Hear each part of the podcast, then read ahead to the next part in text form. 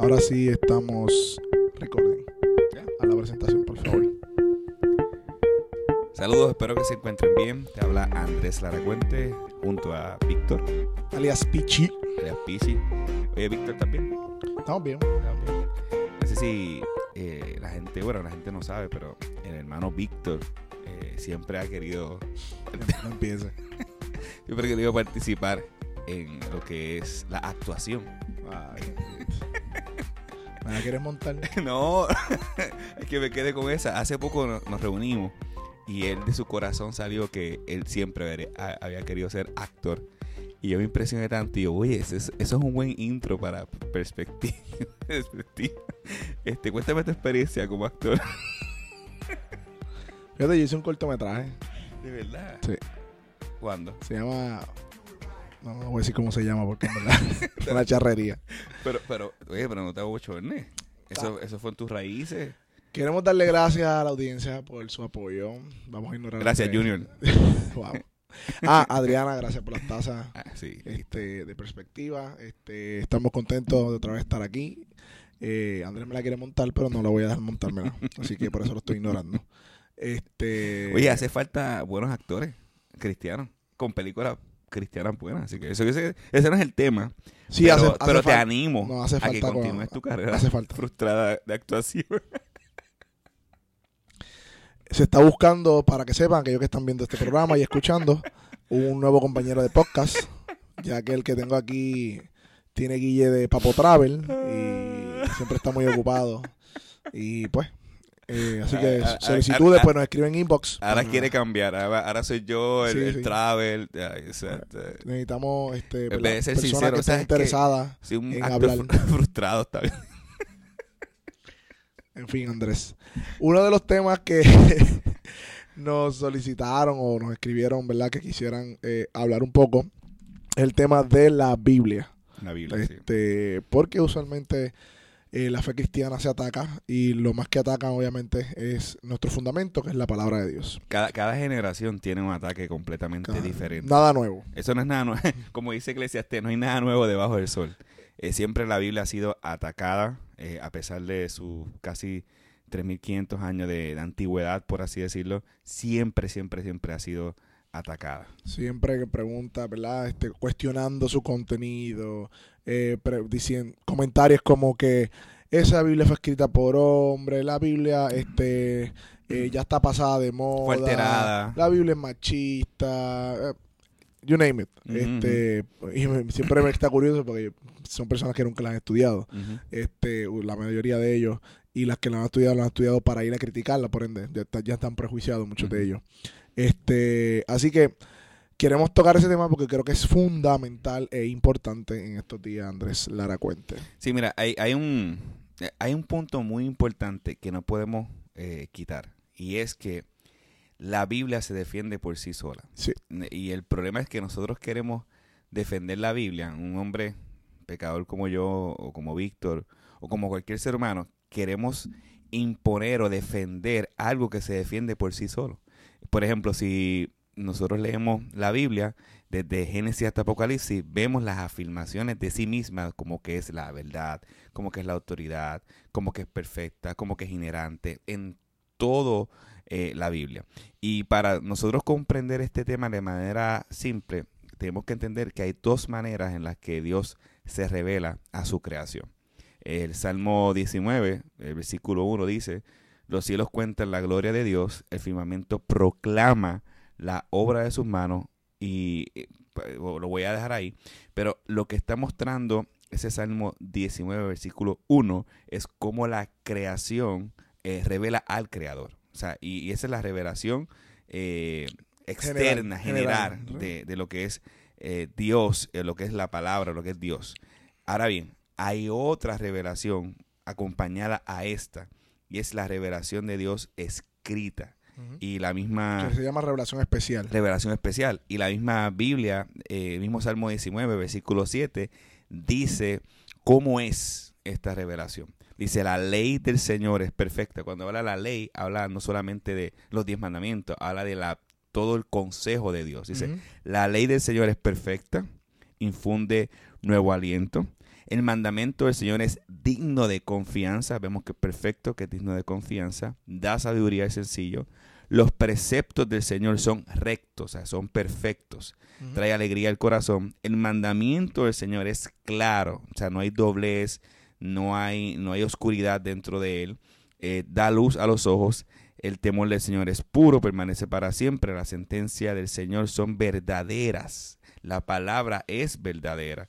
Todas ellas son justas, son rectas. Así que ahí vemos en ese mismo salmo cómo es su propia palabra. Es perfecta, es digna de confianza, es recta, es clara, es pura, no hay doblez, es justa.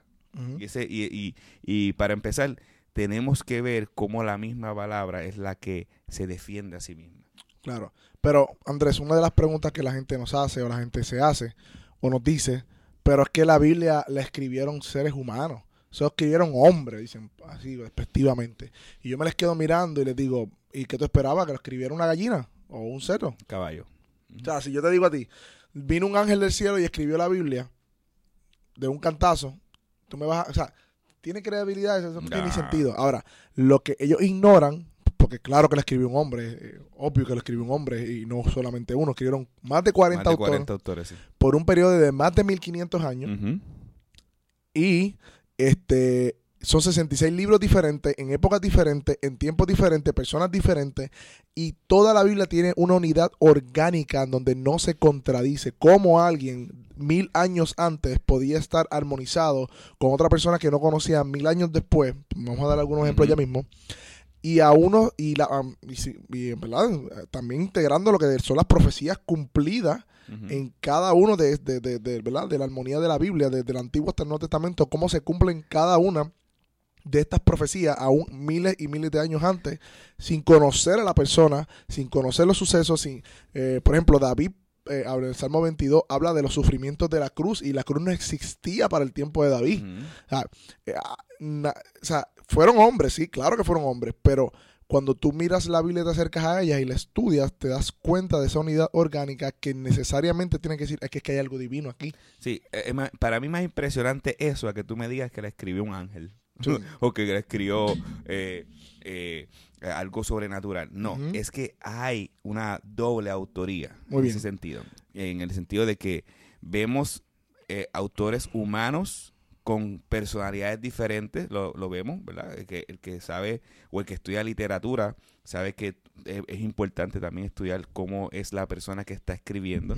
Pero a pesar de que son autores diferentes, con personalidades diferentes, como dice Víctor, vemos un hilo conductor, es algo orgánico, vemos un solo mensaje y cuando tú miras ese único mensaje, me lo voy a resumir ahora, vemos que eh, apunta a aquel que había de venir a redimir, que es Jesucristo. Y ese es el centro de toda la palabra. Y ahí no puede haber ningún tipo de contradicción. Y eso es lo que tú dices de la doble autoría. Creo que es importante eh, eh, explicarlo porque nosotros creemos en la inspiración de la Biblia, que quiere decir que los, los, los escritos eh, que encontramos en la Biblia fueron inspirados por Dios, como dice en, en 2 Timoteo 3:16, que habla que toda ¿verdad? escritura es inspirada por Dios y útil para ¿verdad? redarguir, instruir en justicia. y, eh, Pedro también habla de eso. Pero antes de que, de que siga, es bien importante aclarar que inspirada no quiere decir que el, el, individuo estaba caminando. Ahí voy, a las teorías de inspiración. Este, no estamos hablando de la eh, teoría de la intuición, que estos escritores piensan que ¿verdad? hay una intuición natural religiosa en las personas o la teoría de la eh, el éxtasis espiritual que ellos entraron supuestamente, pues estaba Pablo por ahí, de momento le entró el Espíritu Santo y se bloqueó y su mente se cerró y simplemente empezó a escribir en un papel, no tampoco. Nosotros creemos en la doble autoría y la doble autoría no es otra cosa que decir que cada palabra que el autor escribió, la, escribió consciente de lo que estaba escribiendo, pero al mismo tiempo era lo que Dios quería que escribiera. Y de alguna manera Dios orquestó todos los sucesos para que el momento que el escritor estuviese escribiendo, escribiera lo que escribió. O sea, Dios eh, de alguna manera eh, organizó, orquestó, controló soberanamente los sucesos para que cuando Pablo, Pedro, eh, Malaquía, cada uno de los profetas que escribieron, Isaías, escribieran lo que lo que Dios quería que escribieran, Ujú. aún ellos sin saber que estaban escribiendo, porque muchas veces, muchas de las profecías, ellos no tenían claridad aún de lo que estaban diciendo. Bien difícil que el varón de, el varón de Do- Dolores, ¿verdad? En Isaías Isaías 53, eh, Isaías supiera a qué se estaba refiriendo. Cientos de años antes, la descripción gráfica de Jesús. este, Casi 800 años antes. eh, exacto, Eso es un montón. en la cruz. Así que si creemos que fueron hombres, pues claro que fueron hombres, pero cuando tú ves la unidad orgánica de la Biblia y ves que fueron más de 40 autores por ese periodo de años y que no se contradice y que, eh, ¿verdad? Este tiene eh, una conexión que te lleva, ¿verdad? Que el tema de la Biblia es Cristo y la cruz. Este, tú dices, pero es que esto no puede ser. Ahora, Impresionante. ¿Cuál es la conclusión de la gente? Ah, pues entonces fue manipulada para que dijera, por ejemplo, como vieron que Jesús iba a hacer esto, pues entonces profetizaron aquí esto, entonces Jesús pues hizo eso porque, porque ¿verdad? Para cumplir la profecía. Ah, yo- y yo les voy a decir entonces cómo, cómo se controló que Jesús naciera en Belén, que fue profetizado antes. Correcto. O sea, cómo se controló este eh, cada a muchos de los sucesos que, que, que lo que dijo, lo que dijeron los soldados, cómo crucificaron a Jesús. O sea, eso es imposible, esa teoría es imposible. O que la cambiaron, que cambiaron la Biblia. Cambiaron la. Biblia, este, ¿verdad? Para que dijera lo que, lo que ellos querían que dijera. Bueno, pues lo que sucede es que el los documentos más antiguos de la Biblia datan de décadas luego de los originales. Estamos hablando de 40, 50, 60 años, 70 años luego de los originales. Y ya habían copias, y existen más de 5.000 copias del, del Nuevo Testamento y más de 6.000, si sigue sumando, en otros idiomas, porque rápido se tradujo, se, se tradujo al, al idioma sirio y otros idiomas, que esas personas que cambiaron la Biblia, o el Vaticano que supuestamente cambió la Biblia, tenía que buscar todos esos manuscritos, que vamos a hablar un poquito más de eso, todas esas copias de los manuscritos, y cambiar cada una de ellas para que dijera lo que tenían que decir. Más de 5.000 copias. Ujú. O sea, de, de verdad, ¿sabes? De verdad la Biblia fue... ah, o sea, eh, llegar a esas teorías sin tener entendimiento de cómo se formó la Biblia, pues yo creo que, que es una falta de, de verdad. Pero como está de moda, tú sabes, una está de Sí. moda, Ah, ah, ah. yo soy más cool, me veo intelectual criticando la Biblia, me veo más, me siento más, tú sabes, más científico, más, más, más, tú sabes, más realizado. Esta gente se retroga, como no saben, pues repiten como papagayo. Pero la, la, lo, lo- la Biblia, para tú poder manipularlo o cambiarla, como están diciendo, tendrías que hacer eso y es totalmente imposible. En y el- más en los idiomas que después se multiplicó. No, hay gente que dice, yo creo en Jesús, pero no creo en la Biblia. Ay, ¿cómo tú sabes de Jesús? No, eh, me ha pasado. Y, y, y yo le soy bien honesto. Eh, mu- como dice Víctor, muchas de las personas que nosotros tenemos comunicación, by the way, no- nosotros no somos antipáticos en el sentido de que nosotros eh, no nos relacionamos, nos relacionamos solamente con creyentes, no, al contrario, Ujú. nosotros nos relacionamos con todo tipo de personas, con todo tipo de pensamiento, con todo tipo de filosofía. Y, hace poco hablaba con una persona que, que, que no creía en la Biblia. Y yo la primera pregunta que le hice es, número uno, las, las, las, ha, las has estudiado como estudiaste una materia en la universidad eh, genuinamente o, en la- o cuál es tu autoridad en la vida. Porque si la Biblia no es tu autoridad en la vida, tú tienes otra autoridad. Puede ser influencia, puede ser profes- eh, el hombre, profesores, amigos, puede ser otros libros. Todos nosotros tenemos una autoridad. Y la autoridad del creyente en materia de fe y práctica es la palabra de Dios. Si no es la palabra de Dios, eres tú mismo tu propia autoridad o, o- o cualquier otra filosofía. Y, y- y es importante aclarar eso porque muchas personas piensan que la Biblia es como un complemento a tu vida, no es el plato principal. Y si la Biblia es un complemento a nuestra vida, tenemos un grave problema porque no hemos entendido de qué trata entonces el mensaje principal de la palabra de Dios. Eso, eso es correcto, eso es verdad. Y, y volviendo al tema, para hacerte lo que me hiciste, Ah, Volviendo al tema, eh, ¡Qué vengativo! Sí. nada de lo que... el No voy a decir episodio, nada. episodio 6, 6, 6 va a encontrar lo que él me Sí, hizo. se molestó de verdad, sigue. Volviendo al tema entonces, la gente dirá, ah, 5.000 manuscritos, pero hello, de Homero, yo creo que hay como cuatro, de Sócrates, de Aristóteles, que mucha gente, ¿verdad? Dice, wow, los grandes filósofos datan de 400 años después de los originales y tienen como 10 o 12 manuscritos, ¿sabes? Eh, de las copias, de copias de los manuscritos. O sea, estamos hablando que hay una evidencia externa contundente y que el hecho de que no tengamos los manuscritos originales sino- y sino solamente las copias protege más el hecho de la Biblia que tenemos, porque al tener tantas copias con la crítica textual, que es una verdad, una, eh, una ciencia que se desarrolla después, eh, podemos llegar o reconstruir los textos originales porque las copias que tienen variantes se verifican con las otras copias a ver si esas variantes fueron un error del escriba. Y hay un hecho bien importante que nos podemos pasar por alto, porque la gente, ¿verdad? Siempre eh, lo primero, lo más, lo más, fácil es dudar de la veracidad de la Biblia. Eso es lo más fácil. Ahora, no, no se ponen a estudiar, pero en 1949, cuando aparecieron los rollos, o en 50, no recuerdo por ahí, del mal muerto, nosotros teníamos del Antiguo Testamento manuscritos que databan mil años luego del, de, de, la fecha del Antiguo Testamento o de los hechos. Pero los manuscritos que encontraron, que parte de esos manuscritos estaba mucho del libro de Isaías, uh -huh. datan de aproximadamente 50 antes de Cristo. O sea, acercaron de los manuscritos que, que teníamos mil años antes a los que teníamos y cuando estudian ven que las variaciones son mínimas y que ni siquiera afectan el significado, para que vean la seriedad de la copia, o sea, de cómo se copiaba la Biblia y, los, escritos y la seriedad del, del, escriba al pasar cada uno de esos manuscritos. O sea, no estamos hablando de un documento que escribió eh, el Pancho por su casa y se inventó. No, es, eh, la Biblia son, es, es, ha sido escrita por escriba, las copias y así investigada. ¿sabes? Pasa esa prueba eh, lo que pasa es que la gente no, no hace ese, ese, ese screening, sino que creen uh -huh. lo primero que le dicen.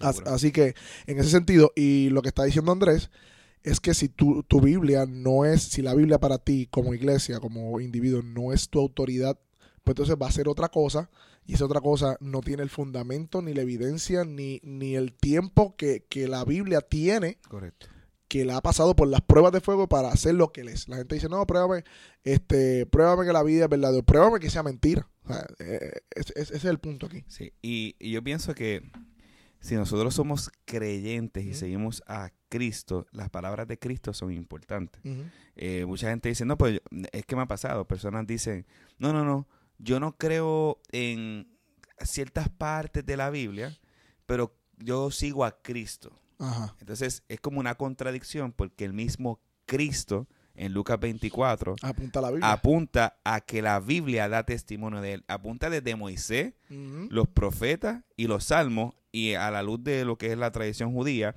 eh, lo que es la ley, los profetas y los salmos, es la recopilación de todo el Antiguo Testamento. Uh -huh. Él está diciendo, todo el Antiguo Testamento es verdad.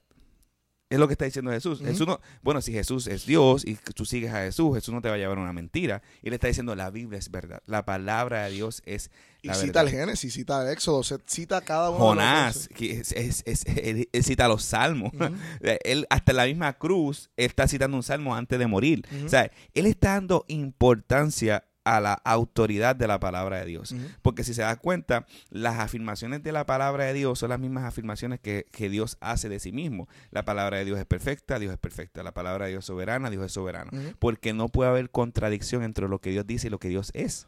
Y ahí está el detalle cuando hablamos de la Biblia. La Biblia no se puede tratar con ligereza. La Biblia se tiene que tratar como lo que es. Es la palabra viva de Dios. Es Dios, Dios mismo escribiendo un libro para comunicar un mensaje, y es el mensaje de la cruz, el mensaje de, de Cristo, lo vemos en, desde Génesis hasta Apocalipsis. Y no solamente Jesús comprueba la veracidad del Antiguo Testamento, Pedro, Pablo eh, apuntan a que los que se estaba escribiendo en ese momento, como lo que hoy conocemos el Nuevo Testamento, era verdad también. Cuando vienes a ver toda esta información, nos hace dar a entender que la palabra de Dios es verdad, es segura, es fidedigna, es confiable.